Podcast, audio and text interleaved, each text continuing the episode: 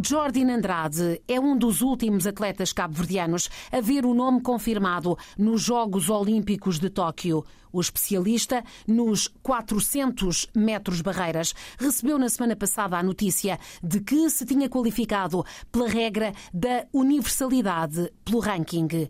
Jordan, que nasceu e vive nos Estados Unidos, já reagiu. Ouvido pela rádio de Cabo Verde, o atleta começou por explicar a forma como soube da notícia. Foi logo de manhã, no Instagram, através de um post do Comitê Olímpico Cabo-Verdiano. It's funny, I actually found out this morning from a post from a Cabo Verdean on Instagram is how I first found out. Um, the Olympic Committee had posted about it, but I did not see it yet. Explica Jordan que tinha acordado às 5 da manhã para conferir e que ficou sem palavras. Diz também que há cerca de três meses que estava ansioso para saber se ia ou não a Tóquio e que foi um alívio quando de manhã teve a confirmação oficial. And uh, it was at 5 a.m. that I woke up to see that I've officially been entered, and it's been a long time. I've been fluttering on this bubble of if I'm going or if I'm not going for the past three months. So such a relief to find out that it's official this morning.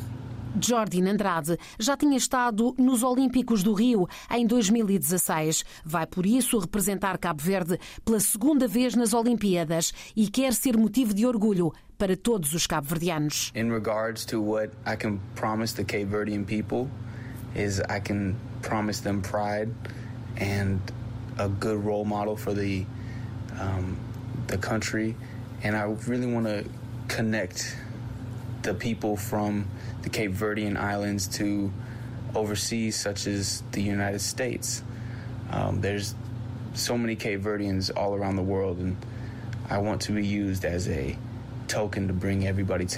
Jordan diz que quer ser um bom modelo para o país, um fator de conexão entre o povo nas ilhas e fora, nos Estados Unidos, noutros continentes. Diz também que há tantos cabo-verdianos bons em todo o planeta e que ele quer ser um símbolo de união. Os Jogos Olímpicos de Tóquio acontecem num contexto difícil, num contexto de pandemia e Jordan reconhece que teve muitas dificuldades para manter os treinos. Diz, no entanto, que se sente em boa forma física. During the pandemic period, it was very difficult to find training facilities. Um, it was weeks that I was going from one track to another track because um, it was illegal to be on certain facilities. So that was the hardest part of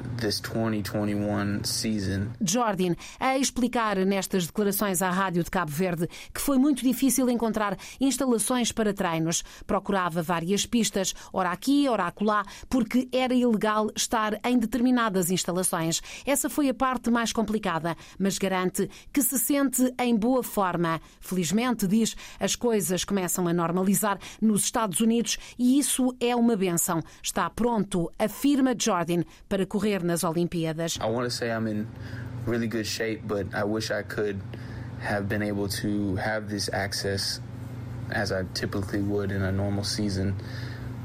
And so that way I could be in my best performance, but I'm in good shape now.